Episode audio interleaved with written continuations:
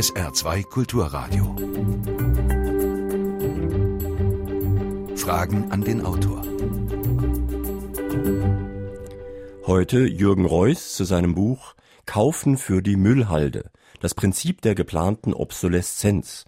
Mein Name ist Jürgen Albers und ich sollte vielleicht heute eher Blues singen als hier moderieren, aber ich werde mein Bestes tun, denn wir haben heute ein sehr kniffliges Thema. Wer möglichst viel konsumiert und möglichst oft etwas Neues kauft, der sichert Arbeitsplätze und der stärkt das Wirtschaftswachstum. Moden und neue Produkte erfreuen die Kunden, können sogar glücklich machen. Andererseits führt die Produktion kurzlebiger Güter zur Vergeudung von Rohstoffen und zum Wachsen von Müllbergen. Kann man Wohlstand auch anders definieren als über Wachstum? Können wir auch mit haltbaren Produkten gut leben und arbeiten? Herr Reuss, Wachstum und Wegwerfen sind uns heute so selbstverständlich, dass wir kaum noch drüber nachdenken. Wie sind Sie denn auf das Thema gestoßen? Direkt mit Produkten, die nicht lange halten, habe ich dieselbe Kompetenz oder Erfahrung gemacht wie wahrscheinlich viele. Also bei mir war es zum Beispiel die elektrische Zahnbürste, mit der ich sehr zufrieden war. Aber dann festgestellt habe, dass der Knopf zum An- und Ausschalten offenbar wasserempfindlich war und sich nach einem Jahr aufgelöst hat. Das sind so Phänomene, jeder wird da schnell auf eigene Beispiele kommen. Das war sozusagen ein ganz praktischer Einstieg. Und als mir dann der Verlag vorschlug, das Buch zu dem Film von Cosima Danoritzer zu machen, habe ich die Gelegenheit natürlich gerne ergriffen, mich mit dem Thema intensiver zu befassen. Zumal mir so eine gewisse Skepsis der Konsumkultur, vielleicht qua früher Geburt, mhm. schon da ist, weil ähm, wenn ich überlege, die prägenden Jahre für mein Konsumverhalten in den 63 Geborene waren so die 70er Jahre und da war eigentlich so ein typisches Konsumverhalten der Eltern war. Man behandelt seine Sachen pfleglich, man fährt das Auto jeden Samstag hin, wäscht es, man putzt die Schuhe und äh, im Grunde genommen sahen viele Sachen nach zehn Jahren noch so aus wie neu und sie haben auch gehalten. Und man wurde selber auch dazu angehalten, genauso damit umzugehen. Und als Gegenreaktion gegen die Eltern war dann aber nicht etwa, dass man einen Wegwerfkult hatte, sondern eher so eine Art Konsumverweigerung. Es war eigentlich wurscht, man, man, man zog die Hemden vom Opa an oder solche mhm. Geschichten. Und irgendwann hat sich das ja ziemlich verändert. Also plötzlich habe ich auch an mir selber gemerkt, ähm, ich mache nicht mehr wie früher, komme auf die Idee und, und spare fünf Jahre oder zwei Jahre auf irgendeine tolle Anlage, sondern ich kaufe was, befriege den Wunsch und mhm. weiter geht's. Es ist jetzt schon in mehreren Mails, die hier angekommen sind, der Begriff Sollbruchstelle gekommen. Und wir sollten vielleicht an dem Beispiel mal zeigen, dass es eigentlich drei Stufen für das gibt, was Sie beschreiben. Das erste ist das, was man auch Betrug nennen könnte, nämlich dass wirklich ein Produkt so gebaut wird, dass es möglichst kurz hält. Zum Beispiel bei Druckern ist das nachgewiesen oder bei Glühbirnen. Die zweite Stufe wäre, dass es wirkliche oder scheinbare technische Verbesserungen gibt, die zum Neukauf anregen. Und die dritte Stufe wäre, dass Mode und Design uns einfach zum Wegwerfen verführen. Genau. Also in dem Moment, wo die wichtigste Frage für die Wirtschaft ist, den Absatz zu erhöhen, werden auf jeder dieser drei Gebiete gibt's Techniken, den Verschleiß zu beschleunigen, um den Absatz zu erhöhen. Eben der, der erste Fall wäre die Sabotage mit der Sollbruchstelle. Das ist in sehr vielen Geräten nachgewiesen, dass es die gibt. Also es gibt zum Beispiel eine Website Murks Nein Danke, wo man sich dann systematisch angucken kann, was es gibt. Also Waschmaschinen, die in Plastikaufhängung hängen, die irgendwann kaputt gehen muss. Äh, eben diese Zahnbürsten, die sich auflösen. Ähm, es gibt ganz viele Beispiele. Die sind aber schwer nachzuweisen. Das ist natürlich, kein Hersteller hat so eine Anweisung an seine Ingenieure, macht das so, sondern die Vorgaben lauten eher so in dem Sinne, dass wir sagen, also hier konstruiere ein Produkt, bedenke aber, dass du folgendes Budget hast. Aber sehr gut nachgewiesen ist es ja zum Beispiel bei den Glühbirnen. Denn da wurde von einem Kartell wirklich gesagt, das Ganze soll nur so und so lange halten. Und das Gegenbeispiel ist eigentlich, dass die Glühbirnen in der DDR zum Beispiel viel länger hielten und die in China sogar nochmal doppelt so lange. Also da ist der Glücksfall, dass tatsächlich Akten gefunden wurden, wo man nachweisen konnte, es hat sich ein Kartell gebildet, es gab Absprachen und man, man einigt sich auf eine Brenndauer von 1000 Stunden, verhängt Strafen, wenn jemand längere Haltbarkeit hat. In China gab es statt 1000 5000 Stunden. Also 5000. Äh, es gab dann in, in, in der DDR, die, die Variante hatte 3000 oder 2000. Die Begründung war jeweils ähnlich, also dass das das technisch Optimale ist. Also dass man nicht etwa das macht, um den Absatz zu optimieren, sondern dass das äh, aus, aus Stromverbrauch, Brenndauer, Lebensdauer die optimale Mischung wäre 1000 Stunden. Und wenn diese Akten nicht gefunden worden wären, dass es sozusagen willkürlich festgelegt wäre, wäre der Stand heute noch, dass man sagt, ja, das ist technisch optimal. Das Problem hat man immer bei der Massenwirtschaft, dass es äh, die Tendenz dahin geht, dass sich die Firmen größer werden, größer werden müssen und äh, die irgendwann dann auf die Idee kommen, sich, dass es einfacher ist, sich untereinander abzusprechen und den Preis zu bestimmen, als sich gegenseitig dann Konkurrenz zu machen. Mhm. Ein sehr gutes anderes Beispiel in Ihrem Buch, auch gut dokumentiert, sind die Drucker, wo man einfach das insofern testen kann, dass man, wenn man das Zählwerk zurückstellt, was gar nicht so einfach ist, dann geht der Drucker plötzlich wieder. Also es gibt dann einen Zählchip, der, der sagt nach 1000 oder wie viel Kopien auch immer, muss man den das erneuern, dann geht er nicht mehr. Den kann man zurücksetzen. Aber auch dieses Gerät, sagt der Hersteller zum Beispiel, ist nur zum Schutz, der heißt Protection Counter, weil es ja sein könnte, dass Tinte raustropft und den, den Tisch ruiniert. Das wäre jetzt also die übelste Stufe, die ich, wie gesagt, als Betrug bezeichnen ja. würde. Aber es gibt auch die Stufe, dass es scheinbare oder wirkliche technische Verbesserungen gibt, durch die ein altes Gerät dann als altmodisch erscheint. Es gibt natürlich die echte Verbesserung, die trotzdem natürlich auch dazu führt, was, was veraltet. Also sagen wir mal, äh, die Erfindung des Autos hat die Kutsche vertrieben, der elektrische Anlasser die Kurbel, wo man sofort nachvollziehen kann, ja, das ist eine gute Idee. Heute im elektronischen Zeitalter merkt man, dass man das gar nicht mehr so genau beurteilen kann. Also wenn man sich überlegt, diese ganzen Generationen von Fernsehern, die jetzt durchlaufen mit jeweils einem anderen HDTV, HDTV Plus und ich weiß nicht was, wo man gar nicht mehr genau nachvollziehen kann, ist die Innovation jetzt echt oder ist es ein Marketing-Gag? Also auch auf dem Gebiet, wo man eigentlich denkt, eine Innovation ist eine sinnvolle Neuerung und ersetzt, äh, macht alles besser. Heute wäre das Schlagwort eher so sowas wie neu schlägt gut. Also mhm. nicht das Bessere ist das Feind des Guten, sondern das Neue. Wir sprechen heute in Fragen an den Autor mit Jürgen Reuss zu seinem Buch Kaufen für die Müllhalde, Untertitel Das Prinzip der geplanten Obsoleszenz, erschienen bei Orange Press. Und Sie können sich wie immer mit Fragen an den Autor in der Sendung beteiligen, indem Sie hier anrufen. Sie wählen bitte die Vorwahl von Saarbrücken, also 0681, dann 65100. Saarbrücken 65100. Sie können auch eine Mail in die Sendung schicken, Fragen an den Autor mit Bindestrichen zwischen den Wörtern at sr-online.de. Hören wir mal den ersten Anruf. Kaufen für die Müllhalde trifft das nicht vor allem auf die maßlose Verschwendung von Lebensmitteln zu. Warum kann der Handel von diesen Überkapazitäten, aus denen ja auch die Tafeln versorgt werden, derart profitieren? Und warum hat die Politik kein Interesse daran, einen Systemwandel einzuleiten? Das ist eine gute Frage. Natürlich bezieht sich das auch auf Lebensmittel. Das Problem ist da, vielleicht liegt einem das dann noch näher. Die Antwort ist wahrscheinlich einfach, dass die, solange man damit Profit macht, äh, wird das weiter so betrieben werden. Also für den Lebensmittelhandel ist es ja ein Vorteil, wenn, wenn Produkte weggeworfen werden und schnell neue gekauft werden. Also die hätten ja, natürlich könnte man Lebensmittel, die abgelaufen sind, verteilen an Leute, die Lebensmittel brauchen. Die würden aber dadurch ja als Kunden wegfallen. Also es ist sicher nicht im Interesse des äh, Verkäufers, sich sein eigenes Geschäft kaputt zu machen. Die Politik hat ja eher so diese Position, wir halten uns da raus und suggerieren, es gäbe so einen freien Markt und das äh, würde der Markt schon regeln. Ich denke jetzt schon seit ich Ihr Buch gelesen habe darüber nach, ob dieses Motto öfter mal was Neues, ob das wenigstens ökonomisch sinnvoll ist. Von Ökologie wollen wir gar nicht reden. Denn einerseits sichert es natürlich Arbeitsplätze. Andererseits sind natürlich langlebige Produkte auch eine Form von Reichtum. Also die Frage, hätten wir vielleicht dann weniger Lohn, ein bisschen weniger Einkünfte, aber mehr Besitz und damit wären wir gar nicht ärmer. Auf jeden Fall. Also man sollte das auch, glaube ich, nutzen, sich mal für sich selber zu überlegen, was eigentlich die Lebensqualität ausmacht. Wir sind es ja so gewohnt, dass unsere Glücksgefühle dadurch äh, erfüllt werden, dass man einfach was Neues kauft. Also dieses öfter mal was Neues ist ja schon ein Wunsch, der, der gar nicht mehr auf was zielt. Also ich, ich kann mir gar nicht mehr richtig beantworten, warum möchte ich das Ding jetzt genau neu kaufen. Also warum den neuen Rechner, wenn ich doch immer nur dasselbe Textverarbeitungsprogramm benutze es ist einfach die, das Einzige, was eigentlich im Kaufakt wirklich befriedigt wird, ist die Kauflust.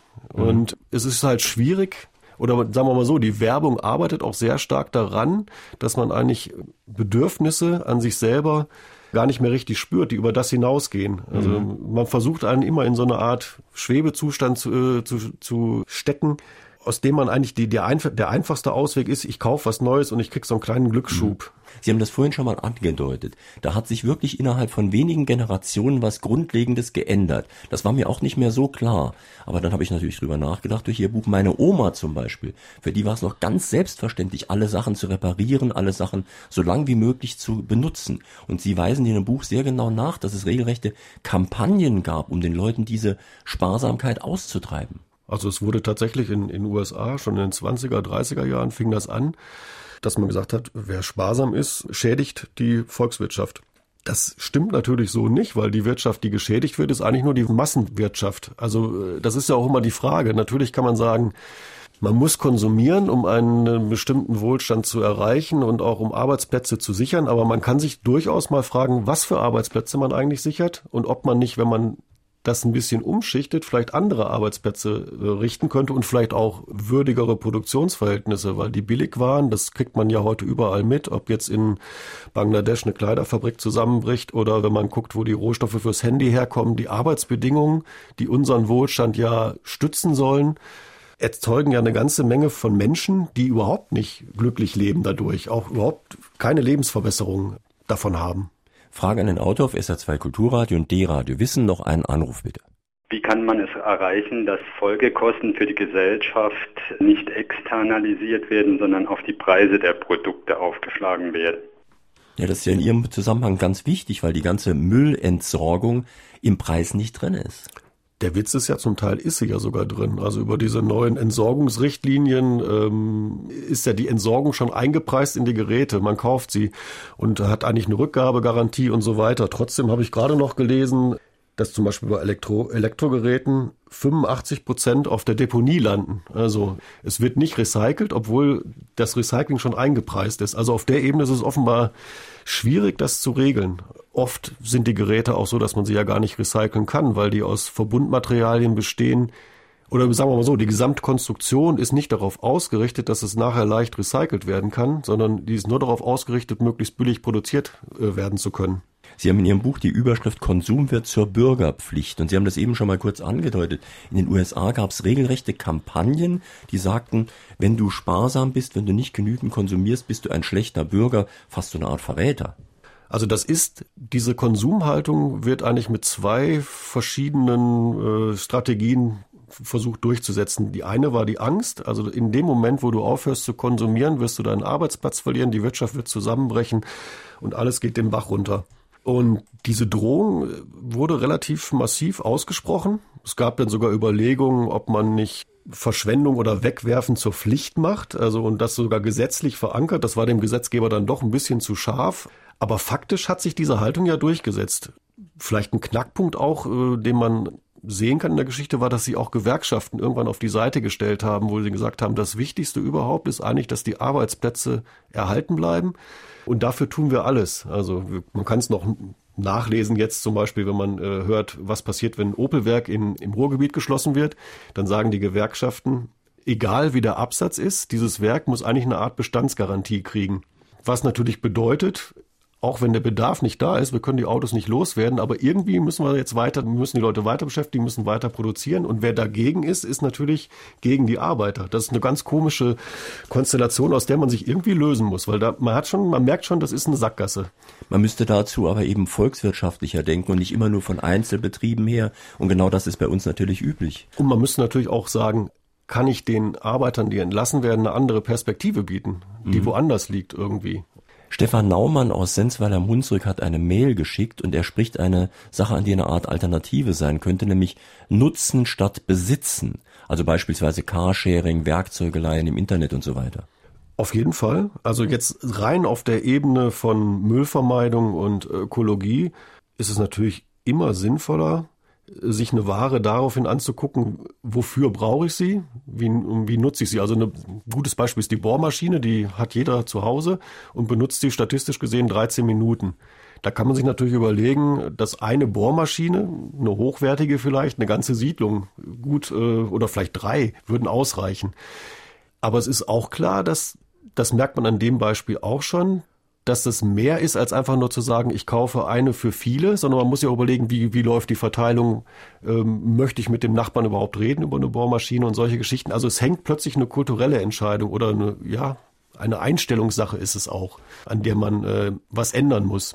Und diese Einstellungssache betrifft uns ja alle. Also ich meine, wir sollten jetzt nicht hier so schön selbstherrlich auf die Industrie schimpfen und so weiter. Auch wir auch ich selbst, kaufen ja gern mal ein. Ich gehe auch mal gerne in die Stadt und kaufe dies oder das und jenes. Und ich meine, gut, dieses Shoppen als Lebensgefühl, das ist vielleicht schon was für ein bisschen hysterische Leute, mit denen ich mich nicht so identifizieren könnte. Aber trotzdem, ein bisschen steckt das in jedem von uns. Ja, also es gibt natürlich viele Bestrebungen, die auch erfolgreich sind, ähm, jede Regung irgendwie mit Konsum zu verbinden, gerade in der Freizeitindustrie.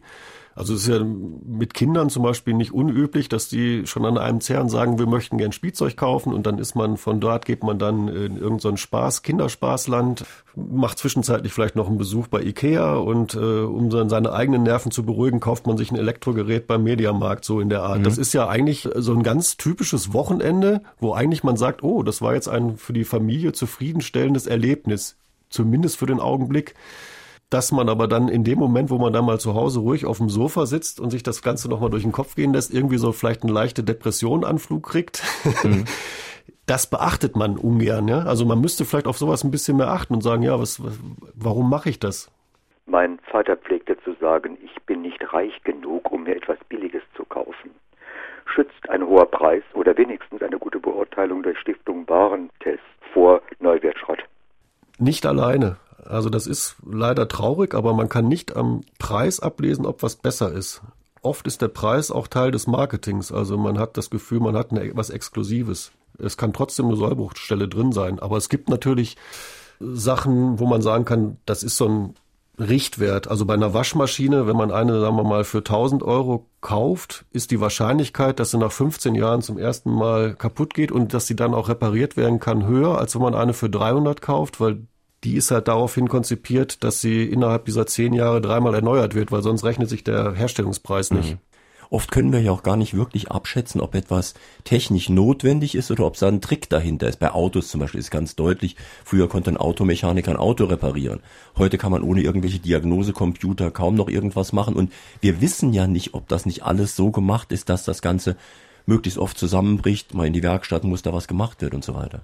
Ja, man kann es sogar sinnlich gar nicht mehr nachvollziehen. Also so mit der Elektronik, mit dem Einzug der Elektronik ist das ja nochmal alles potenziert. Also wenn mein Rechner mir sagt, das Programm wird nicht mehr erneuert, du musst, brauchst ein neues Betriebssystem, einen neuen Rechner, habe ich jetzt gar keine Entscheidungskompetenz zu sagen, ist das jetzt wirklich ein Problem oder nicht. Beim Auto könnte ich mir auch vorstellen, dass dann bei diesen ganzen elektronischen Geschichten irgendwann vielleicht die Meldung aufläuft, fahren Sie bitte sofort Ihre Werkstatt an, es ist ganz dringend eine Reparatur nötig. Man weiß gar nicht, ist eine nötig, ist sie nicht nötig. Es gibt so eine gewisse Tendenz, die uns als Kunden oder als Konsumenten gar keine Kompetenz mehr in die Hand gibt. Also man muss eigentlich, man ist seinen Produkten in gewisser Weise ausgeliefert, hat keine richtige Einsicht mehr. Und diese Produktkompetenz fehlt sogar den Verkäufern. Also ähm, man kann auch zum Beispiel jetzt Beispiel Fernseher geht hin und fragt, was sind denn jetzt genau die Unterschiede zwischen diesem Fernseher? Wie lange hält der? Was ist das technische Detail? Wie ist der zusammengebaut? Das wissen die auch alle nicht mehr, weil wenn jedes halbes Jahr ein neues Produkt kommt, laufen auch die nur hinterher. Also es fehlt so eine Bewertungsgrundlage oft für Produkte, die aber eigentlich sehr wichtig wäre, wiederzugewinnen. Fragen an den Autor. Ich würde gerne auf das Thema Arbeitsplätze, das Sie am Anfang erwähnt haben, zurückkommen und eine Frage dazu stellen. Ich überspitze mal etwas. Ich habe so den Eindruck, als würde heute jeder, der eine Kippe auf die Straße wirft, schon meinen, er würde dadurch einen Arbeitsplatz äh, sichern. Und da scheint mir doch eine etwas unangenehme Grundhaltung vorzuliegen. Und ich weiß nur nicht, wie wir uns vorstellen, dass wir diese Grundhaltung verändern, sofern sie denn wirklich besteht. Meinen Sie, dass sie besteht und haben Sie Vorschläge dafür, wie man sie verändern könnte? Grundsätzlich ist natürlich es für jeden bequem zu sagen, also wenn ich Ihr Extrembeispiel aufgreife, ich schmeiße eine Kippe auf den Boden und habe damit irgendjemand eine Arbeit gegeben, der sie nachher wieder aufhebt, sehr bequem. Also da kann man ja sagen, okay, ich rette einen Arbeitsplatz. Aber man merkt natürlich auch bei dem Beispiel, wie absurd das ist. Das Problem ist aber auch so ein bisschen in der Art, wie wir unsere Gesellschaft organisiert haben, dass viele Dinge irgendwie so zum Selbstzweck werden und man nicht mehr genau weiß, warum. Also zum Beispiel Erhaltung des Arbeitsplatzes ist ja ein schönes Ziel, aber es ist ja eigentlich kein Selbstzweck. Eigentlich überlegt man sich ja immer, oder sagen wir mal so, der Kapitalismus, selbst der ist ja mal angetreten, eine bessere Welt zu schaffen. Aber im Moment habe ich so, fehlt mir zum Beispiel die Verbindung damit? Also in welcher Richtung verspricht er denn ein besseres Leben? Man hat immer das Gefühl, im Moment wird nur noch mit Drohung gearbeitet. Also das heißt, wir müssen es weitermachen, weil sonst geht es denn noch schlechter. Sonst geht alles den Bach runter. Aber es gibt nicht mehr so diese Überlegung, was möchte ich eigentlich? Das ist ja genau das Problem. Wenn die Verteilung klappen würde, und die klappt in unserer Gesellschaft natürlich nicht, dann wäre es ja gar kein Problem. Wir würden eben weniger arbeiten, wir würden weniger produzieren, auch weniger Ausschuss produzieren und würden dann auf einem sehr guten Niveau mit langlebigen Produkten leben. Aber man müsste dann natürlich einen Ausgleich schaffen, damit nicht die einen das ganze Geld haben. Genau. Ich glaube, ohne Verteilungsgerechtigkeit kommt man nicht weiter. Aber es gibt ja auch Untersuchungen, dass äh, Gesellschaften, in denen die Verteilungsgerechtigkeit höher ist, sich insgesamt auch wohler fühlt. Also es ist ja tatsächlich auch so, dass man sein Glück nicht dadurch steigert, dass man ähm, möglichst hohe Gewinne erzielt, sondern eigentlich auch, dass man einen einigermaßen gerecht Austausch äh, in, innerhalb der Gesellschaft hinbekommt. Ein schönes Beispiel in Ihrem Buch, das wir vielleicht mal genauer untersuchen sollten, sind die Strümpfe, die Damenstrümpfe wohl bemerkt, die erst aus Seide waren, später aus Nylon. Und das hatte sogar politische Gründe. Ja, genau. Also damals äh, vor dem Krieg waren äh, die Strümpfe fast alle aus Seide, war auch eine tolle Mode und alle haben nur Seidenstrümpfe gehabt. Das Problem war, die Seide wurde in Japan hergestellt, fast ausschließlich, und Japan war Kriegsfeind und es wurde händeringend nach irgendwelchen Ersatzstoffen gesucht. Und man war dann sehr glücklich, dass man Nylon gefunden hat und hat dieses Nylon, was eigentlich jetzt im Vergleich zur Seite jetzt erstmal nicht so bequem war, also hat sich nachher, hatte auch ein paar Vorteile, hat man dann schon gesehen. Aber das Durchsetzen war wirklich, dass man gesagt hat, das ist ein patriotisches Gefühl. Wer Seide trägt, ist eigentlich so eine Art Verräter. Und wer ein wirklicher Patriot ist, äh, der zieht sich Nylonstrümpfe an. Es ging sogar so weit, dass äh, die amerikanische Flagge, die am Weißen Haus ähm, wehte, aus Nylon gemacht wurde. Ähm, mhm. Also das ist so wirklich so ein Symbol geworden. Das war dann nach der Angst, mit der man einen Konsum äh, gut durchbringt. Also du verlierst deinen Arbeitsplatz, wenn du nicht mehr konsumierst. Kommt jetzt noch dazu, sei stolz, äh, tu es für deine Nation. Es wird positiv aufgeladen. Und das Ulkige war ja, dass man erst überlegt hat, wie nennt man die Dinger. Und ein Vorschlag war No Run, also keine Laufmaschen mhm. mehr. Und zum Glück hat man das nicht gemacht, denn später waren einem die Dinger zu haltbar und man hat dann bewusst wieder Laufmaschen eingeplant. Also No Run wäre tatsächlich für die ersten der richtige Titel gewesen. Also man kann auch äh, heute noch sich Strumpfhosen angucken, die damals hergestellt wurden. Die sind farblich nicht mehr so toll, aber sie halten noch und sind unkaputtbar. Es gab damals immer so Reklame, dass man damit einen Trecker abschleppen konnte und solche Dinge. Das wurde dann, nachdem das patriotisch durchgesetzt wurde, derselben Logik unterworfen wie viele Produkte. Also irgendwann war der Markt gesättigt und man überlegt, wie kann man den beschleunigen. Und bei Strümpfen hat man natürlich an der Haltbarkeit geschraubt. Später, als man technisch weiter war, kam dann natürlich dann der nächste Schritt bei Kleidung. Denkt man an Mode, also man macht dann sozusagen andere Farben, andere Strukturen rein und äh, versucht einen Anreiz zu geben. Und die Mode und das Design waren ja auch bei Autos wichtig. Da war ja erstmal bei Ford das T-Modell, das war praktisch auch unkaputtbar. Mhm. Und eigentlich war das optimal für die Verbraucher, aber es war natürlich deswegen nicht optimal, weil es zu lange gehalten hat. Und da musste man ein Gegenmodell schaffen, das modischer war. Gut, das, damals war das Auto tatsächlich noch so eine Art Arbeitstier.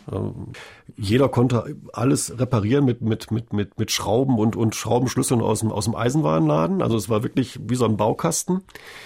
Damit hat ja Ford auch den Markt erobert, aber auch das Auto wurde dann anders aufgeladen. Das war dann nicht mehr ein, der Sinn, was weiß ich, ich muss hier irgendwas transportieren, ich muss von A nach B, sondern es wurde mit einem Lebensgefühl gefüllt und zum Statussymbol und damit ist natürlich auch, wenn, wenn das gelingt, möchte man natürlich in seinem Auto auch nicht mehr sitzen wie auf dem Traktor, sondern hätte gerne bequeme Sitze. Man möchte dann äh, die Optik haben, die so aussieht, als würde man eine, eine herrschaftliche Kutsche fahren. All diese Lebensgefühle werden mittransportiert und führen dazu, dass man dann einfach um, sein Auto wechseln muss mit den Moden. Also ich habe bei Apple gehört, dass sie genau das gleiche machen mit den Anzahl, wo man die Geräte aufladen kann, bevor sie halt irgendwann unbenutzbar werden, weil die Batterie einfach alles. Und man kann auch dieses Zählwerk einfach wieder zurückstellen, damit die iPods wieder funktionieren.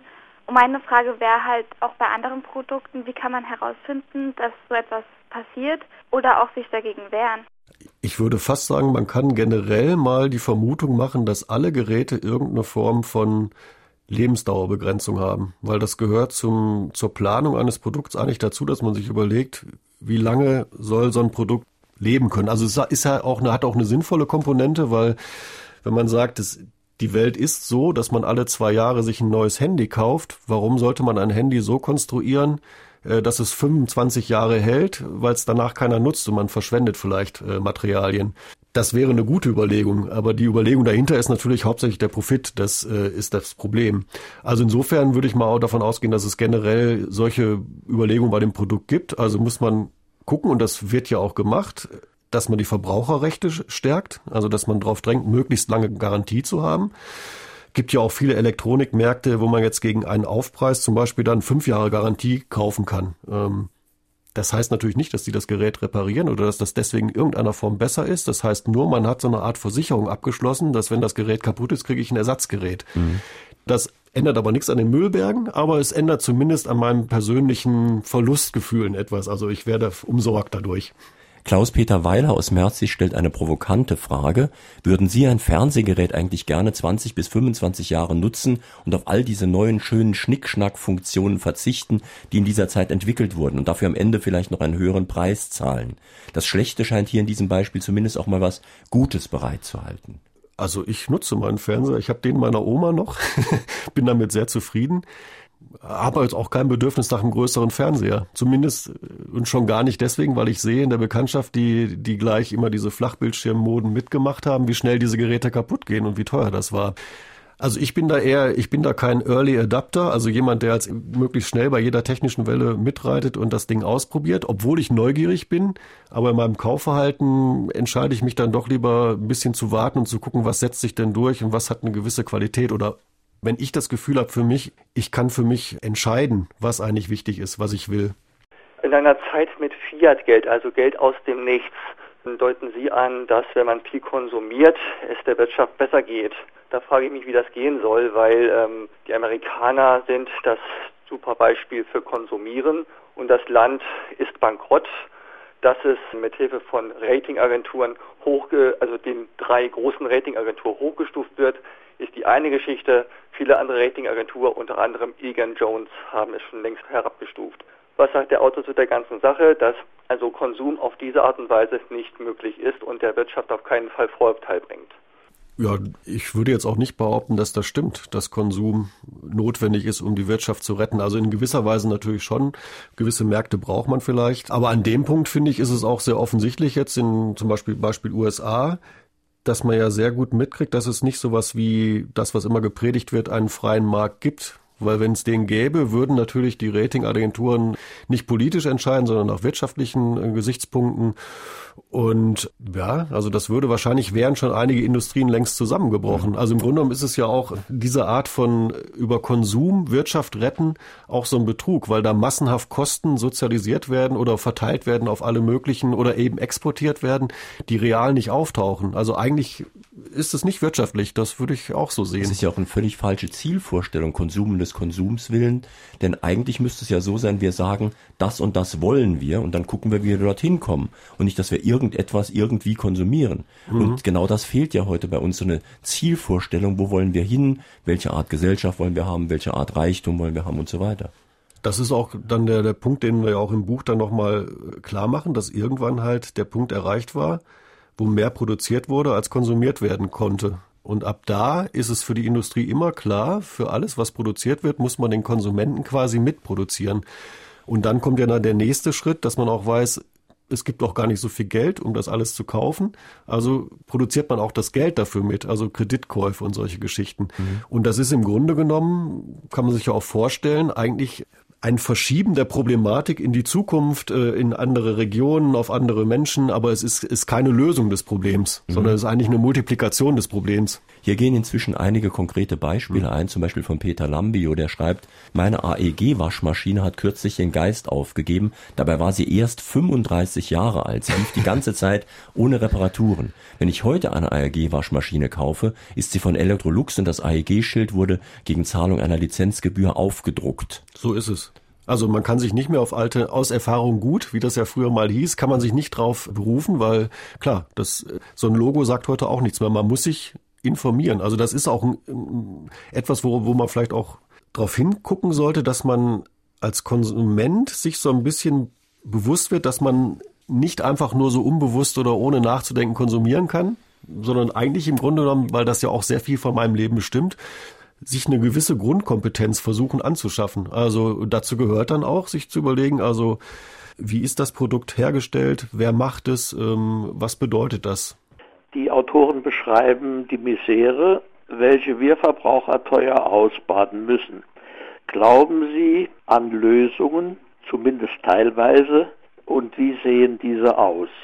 Ich glaube schon an Lösungen. Prinzipiell ist das alles machbar. Also es gibt ja auch Ansätze, dass man, also das Wichtige ist, glaube ich, dass man sich irgendwie aus der Umklammerung löst, dass es nur so geht, wie es bisher vorgeschrieben ist, dass man immer diesen Wirtschaftswachstum durchziehen muss. Ich habe so das Gefühl, dass das alles so überlagert, dass man keine Fantasie mehr entwickelt, was man eigentlich anders machen will oder warum man dieses Wachstum überhaupt haben will, wofür. Deswegen haben wir in dem Buch auch nur ganz kleine Schritte irgendwie vorgestellt, nichts Großes, um nicht zu sagen, um die Welt zu retten, muss ich erstmal ganz Europa einbinden, die ganze Welt einbinden, ich muss eine Riesenbewegung werden, sondern kleine Beispiele geben, dass man zum Beispiel sagt, ich gehe in einen Leihladen, leihe mir Dinge, ich mache äh, Carsharing, ich, äh, ich verschenke Sachen, die ich nicht mehr brauche, ich repariere viele Dinge und es gibt Anlaufstellen, das zu machen. Das ist gar nicht mal die Idee, dass man damit die Welt retten würde, aber dass man selber wieder ein Gespür dafür kriegt, dass es auch eine andere Option gibt und dass man in dann im zweiten Schritt natürlich auch gucken muss, wie kann man solche Optionen umsetzen. Das geht auch nicht ohne Politik.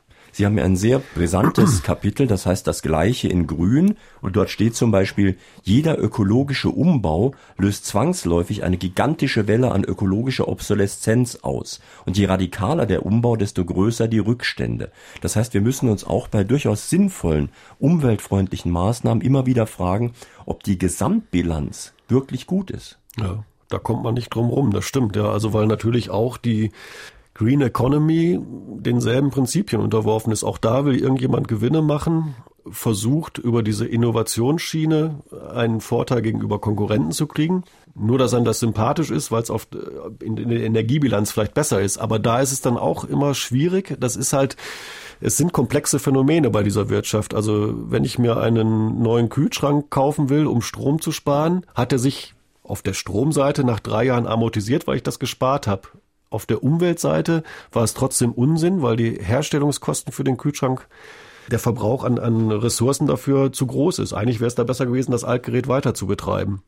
Das heißt Aber es ist ein Abwägen, ja. Also man, mhm. mhm. Sie schreiben, dass das Festhalten am Altgerät aus ökologischer Sicht nicht selten auch dann die bessere Alternative ist, wenn das Neugerät weniger Energie verbraucht. Genau. Also die Bundesregierung hat das mal durchrechnen lassen, äh, ob sie, ob sich's lohnen würde, Rechner auf Energiesparmodelle umzusatteln und kam dann raus, dass selbst wenn sie 70 Prozent Energieeinsparung hätten bei diesen Rechnern, würde das sich ökologisch erst nach 13, 14 Jahren rechnen. Also man kann sich überlegen, was das für eine Zeitspanne für einen Rechner bedeutet und dass man im Grunde genommen sagt, die Konsequenz war, man soll darauf achten, wenn man einen Rechner kauft, dass man modulweise erneuern kann. Also man kann, muss nicht alles gleich wegschmeißen, sondern neue Steckplätze machen und solche Geschichten. Also das ist natürlich auch immer die Grundforderung, dass man vielleicht grundsätzlich nochmal an die Produktherstellung rangeht und sagt, wenn du ein Produkt baust, überlege gleich die Wiederverwertung des Produkts und im Design schon so, dass man sagen kann, dass das auch möglich ist.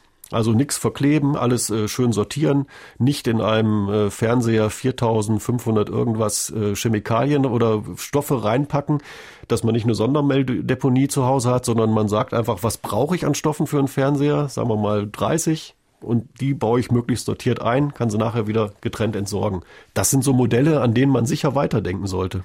Sie hören auf SR2 Kulturradio oder D-Radio Wissen Fragen an den Autor, heute Jürgen Reuss zu seinem Buch Kaufen für die Müllhalde. Man will ja immer mal wieder modern sein. Also erfindet man zum Beispiel ein neues Computersystem. Das läuft eine Zeit lang und dann tauchen die Fehler auf, also ist es für den Müll sozusagen. Und dann gibt es auch die digitalen Bücher. Nur was ist, wenn jetzt zum Beispiel der Computer aussetzt oder die, ja, sagen wir mal, der Datenträger kaputt geht, ist es weg. Wenn man natürlich ein gedrucktes Buch hätte, wäre das Problem nicht der Fall. Was meinen denn die Autoren dazu? Ja, das äh, ist klar. Also im, im Sinne von, dass vieles, was wir jetzt haben, so einen, so einen immateriellen Status hat, über den wir vielleicht auch die Kontrolle verlieren. Das ist so, ja. Aber das, da, es gibt noch einen anderen Punkt an dieser, an diesem ähm, Dematerialisierung, dass man auch immer das Gefühl hat, ähm, alles, was in diesem elektronischen Bereich passiert, wenn ich das wegdrücke, ist es auch weg. Also es hat so eine Vorstellung irgendwie, dass, dass auch damit auch Probleme gelöst würden. Also man würde keine Bäume mehr abholzen für Bücher oder sonst irgendwas. Tatsächlich ist das aber nicht so. Also es ist, äh, Elektroschrott ist eigentlich das größte Problem, was wir im Moment haben. Also diese Dematerialisierung findet ähm, real gar nicht statt. Also die, nur mit dem, wo wir sozusagen Verfügungsgewalt drüber haben, da stellen wir fest, vieles verschwindet vielleicht. Ja, und wir denken ja auch oft, das sei alles so sauber. Ich bin ja hier jetzt auch umzingelt von Bildschirmen, die machen keinen Krach, die machen keine Abgase. Es stinkt hier nicht im Zimmer, alles wunderbar. Aber irgendwo anders stinkt es.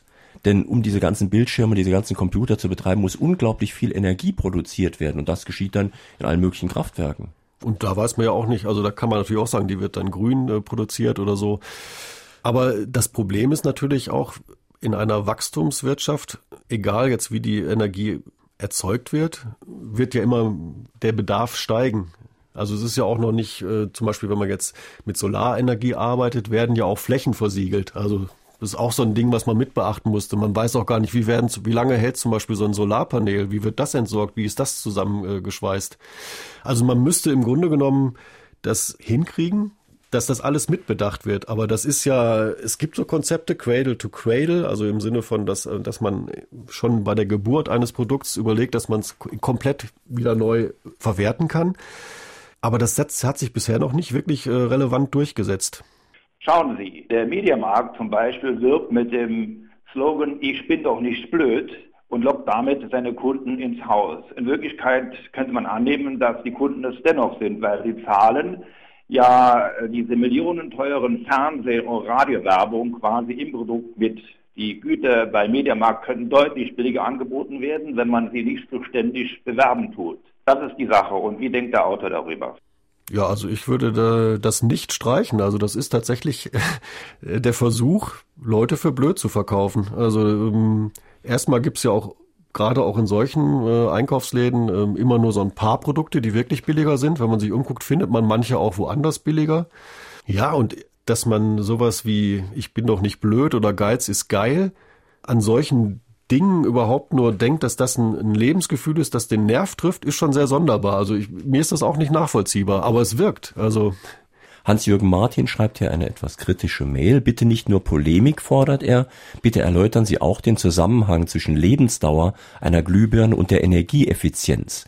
Je heißer sie brennt, umso weniger Energie pro Lumen verbraucht sie, umso kürzer lebt sie leider. Möchten Sie einen Kühlschrank aus den 50er Jahren benutzen oder ein Auto, Leider übertreibt die Industrie gelegentlich bei Druckern zum Beispiel. Ja, das ist die äh, Hauptantwort auch von Industrien, dass sie sagen, das ist alles schon richtig gut berechnet und wir tun unser Bestes. Bei Glühbirnen kann man es vielleicht an den Nachfolgemodellen auch sehen. Also man, äh, dann wurden ja die Leuchtstoffröhren propagiert, die haben ein, ein Quecksilberproblem und weiß gar nicht, wie gut die Bilanzen sind und äh, sind auch nicht so von der Dauer her äh, das Optimale. Man hätte eigentlich zum Beispiel gleich auf Dioden umstellen können. Aber das ist auch nicht der Kern des Problems. Also es gibt immer wissenschaftliche Überlegungen, das so oder so zu machen. Also bei der Glühbirne ist es einfach höchst umstritten, was jetzt stimmt. Hören wir noch einen Anruf. Ich wollte ganz gerne auf äh, einen Zusammenhang hinweisen und, und zwar Rundfunkgebührendiskussion. Da wird ja immer angeführt, dass das sogenannte private kommerzielle Fernsehen kostenlos für den Verbraucher sei. Tatsache ist aber, dass natürlich die immensen Werbeaufkommen der sogenannten privaten Veranstalter auf die Produkte umgelegt werden und es gibt Berechnungen, dass dieses, dieses private Fernsehen den Verbraucher mehr kostet als die Rundfunkgebühren des öffentlich-rechtlichen Fernsehens und Radioprogramms. Das war nur meine Anmerkung, die vielleicht in die Diskussion reingehört. Ja, Werbeetat wird natürlich immer eingepreist. Und das hat ja auch so eine fatale Wirkung, dass man, wenn man jetzt ein Produkt auf den Markt bringen will, man sehr viel Geld braucht, um die Werbekampagnen, um das zu platzieren oder um allein schon Regalmeter in, in Läden zu kriegen oder irgendwelche Sachen. Das heißt im Grunde genommen, diese Form bevorzugt oder bevorteilt natürlich große Massenproduzenten, weil die eigentlich als einzige die Möglichkeit haben, nationalweit oder sowas Werbekampagnen zu fahren und gleichzeitig auch irgendwo präsent zu sein. Das ist halt so ein sich selbst verstärkender Trend, der schwer zu durchbrechen ist. Und diese Kosten, die sind natürlich nicht weg, sondern die natürlich stecken die im Produkt und die werden auch irgendwo abgeschöpft. Wir sprechen in Fragen an den Autor auf SR2 Kulturradio und D-Radio Wissen mit Jürgen Reuss zu seinem Buch Kaufen für die Müllhalde, erschienen bei Orange Press, Preis 20 Euro. Und wie immer haben drei, die sich mit einer Frage an den Autor in der Sendung beteiligt haben, ein Buch gewonnen und bekommen es demnächst vom Verlag zugeschickt. Heute sind das Dr. Bernd Michael Sommer aus Neunkirchen, Franziska Schmidt aus Merten und Stefan Naumann aus Sensweiler im Hunsrück. Noch ein Anruf bitte. Ja, ich hätte folgende Anmerkung zu machen. Das Thema lautet ja äh, Konsum für den Müll. Und äh, vielleicht sollte man auch mal den Aspekt mit hineinbringen, dass äh, in den Abfällen ja sehr viele Wertstoffe sind, die man auch wieder recyceln kann. Ich habe da auch jetzt vor kurzem ein praktisches Beispiel gesehen, wo alte Fernseher und Elektrogeräte dermaßen auseinandergenommen wurden, dass die Bestandteile dann wieder zum Teil für neue Produkte wieder äh, verwendet werden konnten oder als Rohstoffe äh, benutzt werden können. Die Frage ist allerdings äh, mit dem Plastikmüll. Das scheint mir große Probleme zu verursachen, da ja auch zum Teil in den Weltmeeren riesige Plastikinseln schwimmen und man da der Sache anscheinend noch nicht Herr geworden ist. Aber ich denke, es gibt viele Ansätze zu recyceln und da sollten die Autoren vielleicht auch mal drauf eingehen. Ja, es wird auch attraktiver. dass Rohstoff, die Preise der Rohstoffe steigen. Deswegen gibt's ja auch das, was sich Urban Mining nennt, also dass man sozusagen die Müllhalde wieder als Rohstoffquelle äh, entdeckt äh, und im Grunde genommen da oft weniger Erdmassen bewegen muss, um an Platin, Gold oder irgendwas zu kommen, als wenn man in der Grube gräbt. Also das wird auch schon gemacht. Es wird auch recycelt, aber es ist dann oft so, dass zum Beispiel jemand Elektrogeräte einsammelt und dann ein Teil recycelt, zum Beispiel Kupfer. Das heißt, der Rest wird irgendwie verbrannt und dann das Kupfer wird recycelt. Das ist natürlich dann letztlich auch nicht Sinn der Sache. Man muss allerdings auch aufpassen, dass man sich da keine Illusionen macht, denn Recycling im Sinne eines wirklichen Kreislaufes gibt es ja erstmal schon mal fast gar nicht. Das heißt, da findet immer ein enormer Energieverlust statt. Selbst wenn man alle einzelnen Teile recyceln könnte, und das kann man meistens eben nicht, Genau. Dann müsste man immer, hat man immer noch ein Energieproblem, weil da, man muss ja aus dem Alten was Neues zusammensetzen. Klar, das bleibt. Also die, die Vision einer, einer, einer grünen Welt wäre ja die, dass die Energie so gewonnen wird aus, aus Sonne, aus Wind, aus Wasserkraft, dass es äh, ökologisch neutral ist und die Stoffe immer ewig zirkulieren oder kompostiert werden. Das ist natürlich eine schöne Vision, der man ja auch versuchen konnte zu folgen. Aber Sie weisen in Ihrem Buch ja auch darauf hin, was gar nicht dazu passt, ist die Müllverbrennung. Das ist dann auch, also Deutschland exportiert Müllverbrennungsanlagen, die zum Teil noch befeuert werden müssen, weil wenn man den Müll wirklich sauber trennt und nur das, was verbrannt werden soll, äh, reintut, man auch oft nichts hat, was wirklich brennt. Also es gibt dann das Beispiel, dass man dann äh, eine Müllverbrennungsanlage nach China ähm, schickt und die dann noch jeden Tag so und so viel Tonnen Heizöl mit reinkippen müssen, damit das Zeug überhaupt betrieben werden kann. Das ist natürlich Unsinn. Es wäre natürlich viel besser zu sagen, man unterstützt zum Beispiel, wir haben äh, einen äh, Schrotthändler äh, aus dem Süddeutschen beschrieben, der äh, es schafft, elektronische Geräte bis zu 97 Prozent oder 95 Prozent zu recyceln, in alle Teile zu zerlegen und so. Da sagt man ja, warum unterstützt man nicht solche äh, Sachen groß und exportiert das nach China oder sonst wohin? Das wäre natürlich sinnvoll, klar. Fragen an den Autor. Ich habe Birnen aus Südamerika gekauft. Die reifen nicht nach. Sie bleiben wochenlang hart. Sollte man so etwas importieren? Generell würde ich sagen, Birnen muss man nicht importieren. die gibt's hier auch. Also das ist natürlich dann auch so eine, so eine Sache. Also ähm, man kann ja sagen, ich orientiere mich regional, aber das würde zum Beispiel für meinen Speisezettel bedeuten, dass er sich auch übers Jahr ändert. Mache ich das mit? Wir sind es eigentlich ja gewohnt, alles immer sofort haben zu wollen und das auch zu kriegen. Wenn ich also im Frühjahr Birnen haben will, muss ich die halt von einem anderen Erdteil her ähm, transportieren. Hier ist übrigens gerade eine ganz lustige Mail eingegangen, nicht Mail, ein Beitrag in unserem Blog, also in unserem Internetdiskussionsforum unter www.sr2.de. Da schreibt ein Hörer zum Thema Nylon, er hätte von seinem Chemielehrer erfahren, dass Nylon von den Amerikanern angeblich für Now you look old Nippon steht. Das heißt, jetzt siehst du alt aus Japan. Das ist mir noch nicht vorkommen, aber kann ich mir gut vorstellen, weil es passt ja genau, was wir eben schon hatten, in, mhm. in diese äh, patriotische Kampagne rein. Mhm. Wunderbar. Klingt jedenfalls sehr lustig. Ja. Hören wir noch einen Anruf. Mein Name ist Lothar Kiefer. Ich hätte eine Anmerkung zu diesem Thema. Ich würde vorschlagen, dass solche Sachen, wenn Firmen absichtlich Fehler einbauen, dass das bei Tests viel stärker herausgestellt wird und bekannt gegeben wird. Das wäre gut, ja. Wird aber zum Beispiel auch bei, selbst bei Stiftung Warentest oder so, gar nicht so oft, äh, ist es kein Bewertungskriterium. diese Dauer. Müsste man einführen, klar, wäre eine gute Idee. Es ist übrigens ganz interessant, dass manchmal ja die Verbesserung, wir hatten ja gesagt, es gibt drei Stufen sozusagen des, der Obsoleszenz, das wäre die Sabotage, die Innovation und das Marketing. Und auf dieser Stufe der Innovation wird uns ja etwas als Neuerung verkauft und zum Beispiel beim Beispiel von Kameras zeigen Sie in Ihrem Buch, dass es da oft Innovationen gibt, die nicht nur nichts bringen, sondern der höhere Pixelwert kann sogar die Sache schlechter machen. Ja, also der, der Witz ist ja, dass alles immer benutzt wird, auch als, als Marketing Ding. Also man, man versucht nicht, was wirklich besser zu machen, sondern versucht mehr zu verkaufen. Und wenn ich dann sagen, wenn, wenn man den Leuten suggeriert, dass Pixelwerte allein entscheidend für die Qualität sind, dann mache ich halt die Zahl immer größer und man freut sich, dass man was hat, was für eine größere Zahl hat. Das ist ja das, was ich meine. Im Grunde genommen wenn man sich nicht informiert, wird man halt leicht für dumm verkauft. Also das, es ist halt so. Also man muss sich tatsächlich überlegen, ob man nicht als Konsument in Richtung, weiß nicht, Konsumkonnoisseur oder sowas wird. Also dass man sich äh, das ein bisschen bewusster macht, wenn man diese Falle vermeiden will. Ich möchte erwähnen, dass ich einen Drucker nicht mehr nutzen kann, weil es dafür keine Druckerpatronen mehr gibt. Es handelt sich zum Beispiel um einen Epson Stylus Schwarz-Weiß-Drucker und die Patronen sind nicht mehr zu beschaffen, nirgends mehr.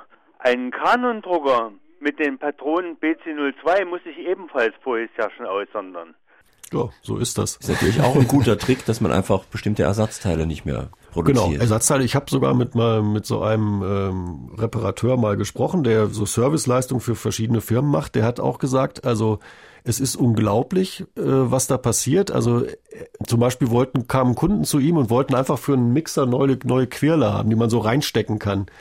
Und er konnte sie nicht beschaffen. Ganz primitive Dinge. Und die haben ihm ganz schlechte Bewertungen auf der Online-Seite gegeben, weil er sagt, das kann doch nicht sein, dass man so blöde Steckdinger für Mixer nicht sofort nachkriegt. Und hat sie jetzt in seinem Laden immer zu stehen und zu sagen, hier, ich habe welche gespeichert und das war wirklich ein Problem, sie zu beschaffen.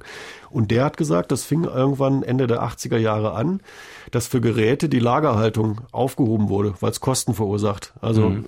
dass es jetzt sowas wie Netzwerke unter Serviceeinrichtungen gibt, die noch irgendwie sich gegenseitig was beschaffen schaffen und aushalten müssen. Also es ist ein ganz schwieriges Gewerbe geworden zu mhm. reparieren. Das ist gar nicht mal böser Wille, sondern also nicht böser Wille auf Seiten derjenigen, die Reparaturen äh, machen, die würden das gerne machen. Aber es wird verunmöglicht, ja, auf vielen Ebenen. Es ist ja auch eine Art Wettrüsten bei den Druckern, habe ich in Ihrem Buch gelesen. Also da gab es eine russische Software, mhm. mit der konnte man dann den Drucker, das Zählwerk zurückschalten, dann hat er wieder funktioniert. Dann hat die Firma das so verändert, dass das nicht mehr so leicht war. Dann hat wieder der russische Programmierer genau. dann wieder was Neues. Das hat man sich so hochgeschaukelt und das zeigt ja eigentlich auch ganz klar, worum es geht und dass es eben kein Zufall war. Ganz genau, das ist kein Zufall. Ja. Inge Käufer aus Saarbrücken fragt, durch die zunehmende Verplastikierung unserer Welt, nachzusehen in dem Film Planet Plastic, äh, machen wir uns keinen Gefallen. Wann lernt man wieder mal Glas zu schätzen und verzichtet lieber auf Plastik und Schutzschichtenverpackung, zum Beispiel bei eingepackten Äpfeln? Ja, am besten sofort. Äh, das ist natürlich äh, Verpackung, klar.